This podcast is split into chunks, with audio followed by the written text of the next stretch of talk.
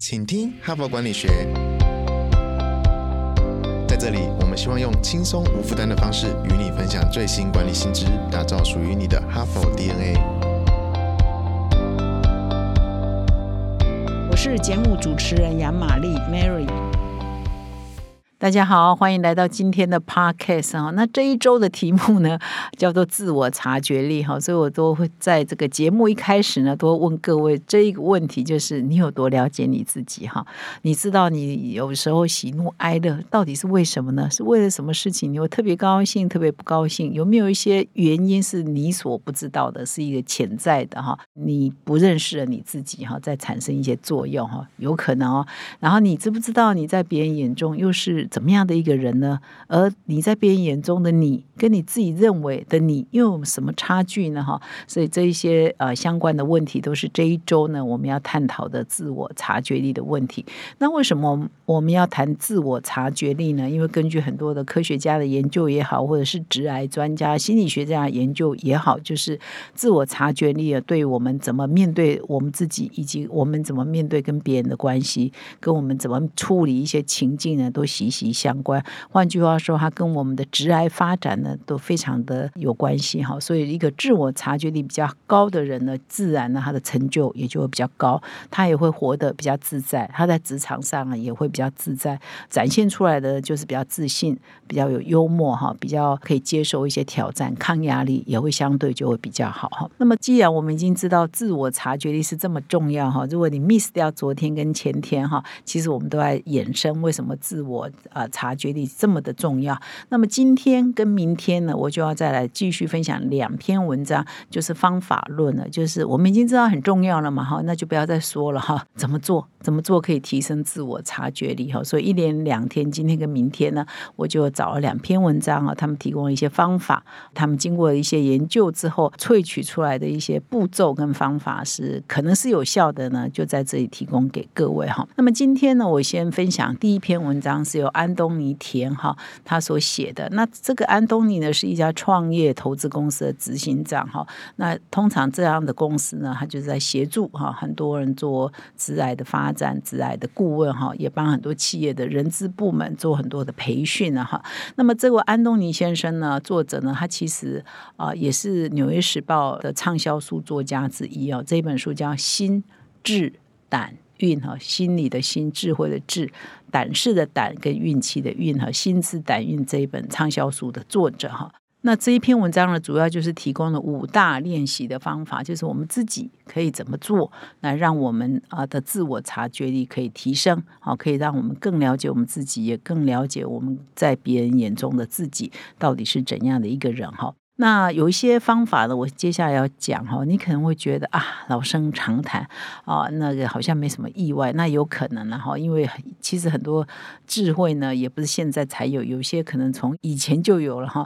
但是他为什么要不断的提醒，不断的在提示呢？就是我们其实绝大多数人呢，也很难做到了哈，所以我们就不断的在提示一些方法，可以让我们可以变成更好自己，或者是变成自己可以更了解自己哈。那么他提供了第一个方法，一不是一共有五项吗？第一个就是静坐哈。那我不知道各位有没有静坐的习惯，我也必须承认我没有了哈。但是呢，这边有提到蛮有趣的，他说静坐呢，的确是很多人拿来自我察觉、沉淀哈、放松的一个方法。那当我们静坐的时候呢，我们就专注的、单一的哈，让自己的安静下来，变得很纯净的哈。所以我们可以专注在自己的呼吸。那得到暂时的宁静，常常呢，有的时候这个宁静呢，就就可以带来给我们很多的反思。那这边有特别提醒啊，说，哎，如果你要静坐的话，其实很多人也做不到，包括他自己也做不到啊。所以呢，其实我们有一些例行的这个日常的生活当中哈，其实进行一些乏味的。而重复的动作，其实也会带我们进入那个类似静坐的境界。我好像在以前的节目也曾经讲过，比如说西方人，其实有一些台湾人也会，就是喜欢一坐下来就打毛线。打毛线，那动作很频繁嘛哈，打着打着，哎，你可能就身心灵或者你的思绪呢，就进入了那个静坐的啊境界，你就开始想到你平常可能不会想的事情，而开始去沉淀一些你的想法，或者突然间想到什么事情，有一个灵感，你本来平常呢就有点撞墙的东西，突然间呢有一个灵感哈，所以就是一些平凡琐碎、一直重复做的事情呢，其实也可以带我们进入内静坐的境界哈。所以这样讲是不是就容易了哈？你不用去买瑜伽垫了哈，你也不用说我一定要每天啊或者呃固定什么时段要去什么做瑜伽哈、做静坐等等都不需要。所以我们只要日常生活中每天哈或者是频繁的，我们有一些啊琐事哈是平缓乏味，但是一直重复的，或许可以带我们进入比较宁静的时刻哈。所以像这个作家他就提到，他常常呢他的这个。类打坐时刻呢，就是他带他的小孩去上绘画课，那他就在外面等小孩的时候，他就在外面呢找一个场地呢，比如说咖啡厅啊，就在里面写作，然后啊边写作边等他下课。他在这样的过程当中，他其实也得到一个内静坐的这个疗愈的效果了哈。那在这里呢，也有提供一些题目哈，就是说我们在做内静坐的时候，或者是我们在做重复。繁琐平凡的事情的时候，其实我们可以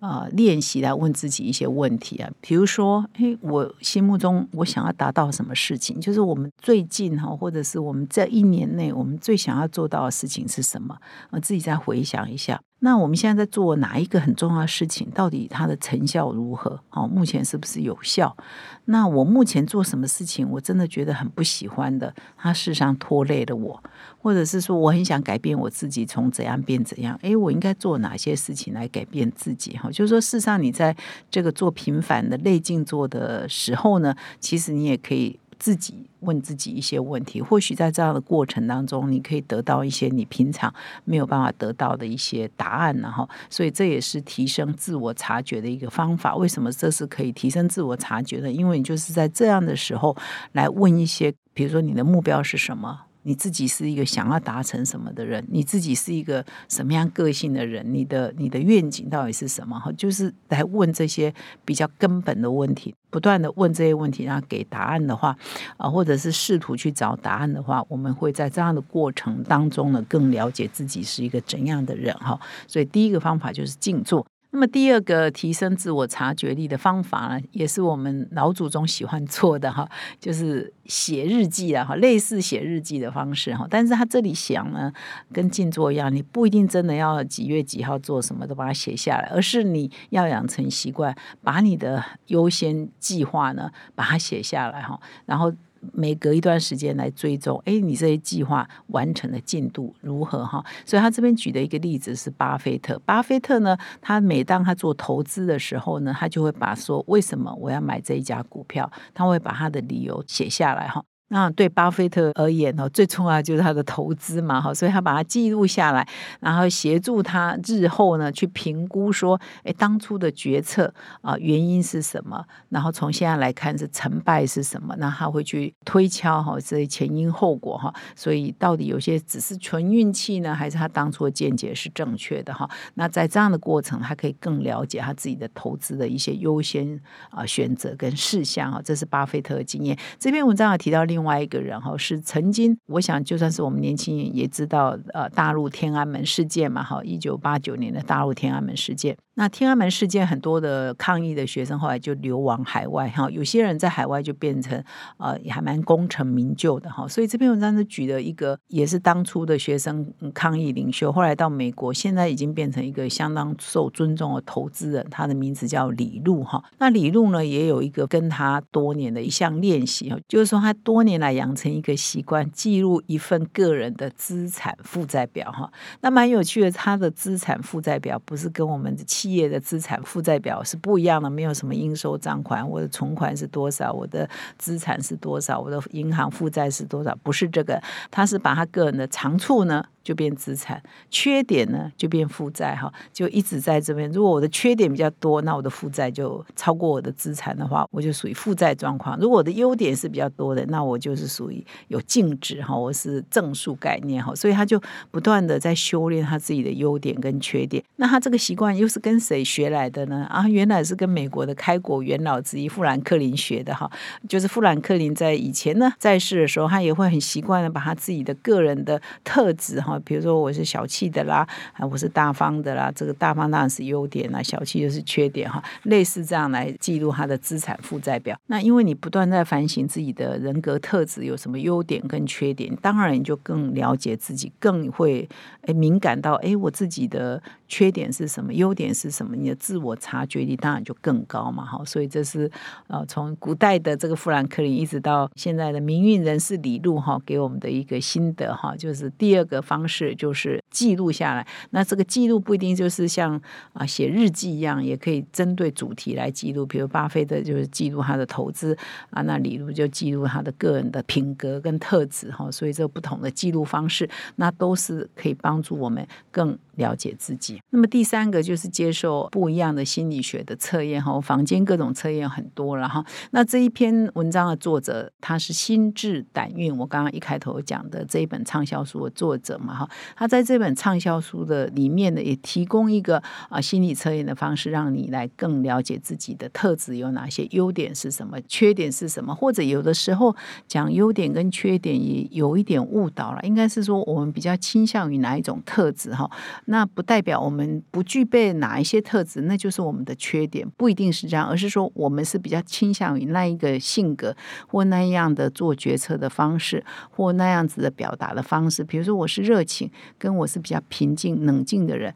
不是说热情的人就一定比较好，或冷静的人就一定比较差，因为感觉比较冷哈，而是说他的特质是不一样啊，所以我要修正一下，就是我们了解我们自己，不是代表哎我们哪一块比较缺就是我们的缺点，不是，而是说我们比较倾向于哪一种特质的人。所以他说这个作者就提供说他的书上的测验也是一样的道理，就是说很多的测验就是二选一的强迫选择，你觉得好像一定要二选一吗？但是有很多心理测验常常是这样，你会觉得说。哎，好像这个也可以，那个也可以，但是你就是只能二选一。那它有它的道理哈，做出来之后就会告诉你说，哎，你比较倾向于怎么样的一种特质嘛？哈，所以他这本书也举了一些例子，比如说他就把他的二选一的选择题就呃列出来，比如说描述你的成功呢，最贴切的原因是分析力还是你的直觉力？哈，你一定会觉得说，我也有分析啊，我也有直觉啊，但是他现在就是要你二选一哈。那所有的题目都二选一之后呢，可能就得出。你是比较哪一型的哈？这会帮助你自我了解哈。啊，另外一个题目，比如说驱动你努力的力量是你的热情。还是你的行动哈，那这个你也会觉得，哎，我这两个都有啊，但是他就是要你只选一个。那这样很多题做下来呢，他就跑出一个结果嘛，就是说，啊，你是倾向于哪一型哈？所以不同的测验呢，都有它的特色了哈。那我们在 Parkes 第五十三周呢，那一周主题呢，就是人格测验准不准哈？我们特别介绍了一个当下蛮红的一种测验方式，叫 MBTI 哈。所以呢，我们也是针对了啊，也介绍过这一种这个主题哈，也供。各位做参考。那么第四个啊，提升自我察觉的好方法呢，就是啊，问你周边的亲朋好友，值得信任的亲朋好友，你可以问他们说：“你现在诚实告诉我。”到底你眼中的我是怎样？你听听看他们怎么描绘你，听听看他们的描绘跟你的自我认知有没有很大的差距哈？所以有的时候听听身边的亲朋好友的意见也是蛮重要的哈。那么第五个呢，就是从工作上啊，你的工作的关系，你的上司啊，你的部署啊，你的同才哈，你也可以从工作中哈，因为大家都要三六零的评量嘛哈，所以呢，你也可以每隔一段时间的问问看跟你相关的这个呃三六零的这一群。人呢对你的评价是什么？他可以是很正式的，也可以是非正式的哈。那。可以问他们说，在工作中的你可能有一些什么呃特色，可能有一些什么强项啊，可能有一些弱项又是什么哈？也可以定期的询问你的周边一起共事的人，这也是一个蛮关键的一个得到了解自己的方法。比如说这一位作者还辅导很多公司嘛哈，他就会鼓励他们这些公司的员工每年呢都要做一次非常正式的，而且全方位的回馈意见交流，提供给上下左右哈的同事。是呢一个正式的回馈意见哈。那这个呢要把它当做正式来做哈。这样呢在这样的过程当中，每个人会更了解自己，也更了解别人怎么看他，可以增加每一个人的自我察觉力。所以以上呢就提供了五种方法哈，可以增加我们自我察觉力。不知道你觉得哪一个对你做起来是比较容易呢？你比较想做呢？或许很难五个哈同步都做到哈，你就从你觉得现在下手最容易的。啊，现在开始做呢最容易的，先从那里开始吧，哈，也不要太强迫自己，一下子哈列个计划五项全做哈，这样常常就是野心太大，企图心太高，有时候就就做不到，做不到就沮丧，然后就不了了之哈。总之，很多行为的改变跟习惯改变都是要从小处建立起嘛，所以你就从这五个提醒当中先挑一个容易做开始做，也希望你呢经过这些练习之后，更了解你自己。最后呢，我要跟各位听众分享，我们哈佛商业评论的个案教学领导者学程第七期要开始招生喽。那么自从去年一年多以前呢，我们推出这个个案教学的领导者学程，到现在呢，其实每一期呢都得到非常多的回响。那有些企业界的朋友呢，他几乎每一期哈，从第一期到第六期，现在要进入第七期的，他都参加。很多企业呢，负责人参加完了之后，他觉得非常的好，所以接着呢就会派他的高阶主管啊，或者是甚至是二代啊、三代的接班人呢，陆续来上课，那培养企业内共同的语言。那么一位金控公司的副总经理呢，他在上了我们这个领导者学程之后呢，就给我们一个很好的回馈。他说他在二十六年的职涯中上了很多很多的训练课程。那我们的这个哈佛呃商业评论的这个个案教学是完全采取哈佛式的个案教学，是他经验最独特的。然后他整个的上课过程呢，都相当的享受，也真的学习到很。多，其实我这三年来担任哈佛商业评论的执行长，做的最重要一件事情呢，就是希望把这个哈佛商学院这种管理的知识落地在台湾。所以，包括我这个 podcast，我们这个团队啊，努力经营的这个 podcast，就是要把哈佛的这个管理学的知识呢，让各位听众呢可以很容易的吸收。那同样的，哈佛商学院最经典的是个案教学，所以我们举办这个领导者学成个案教学也是一样，要把这这个你。要到花很多精力时间到美国去上这个课，可以落地在台湾哈，所以这都是我们落地化的一环。所以呢，我再一次的邀请各位旧与新知哈，如果你还没有来上过我们的领导者学成个案教学的朋友们，请你可以来体验一下。那么，如果你已经上过的，你很喜欢，到你已经变成我们大家庭的一员嘛哈，所以感谢啊各位旧与新知可以来报名我们的领导者学成第七期，会从明年的一一月。到三月呢，每一个月的一个礼拜六上课一整天哈，请到说明栏点我们的课程连接哦，欢迎你成为我们的大家庭的一员。感谢你的收听，我们再相会。现在就注册 HBR 数位版会员，每月三篇文章免费阅读，与世界一流管理接轨，阅读更多管理大师的精彩观点。现在就开始。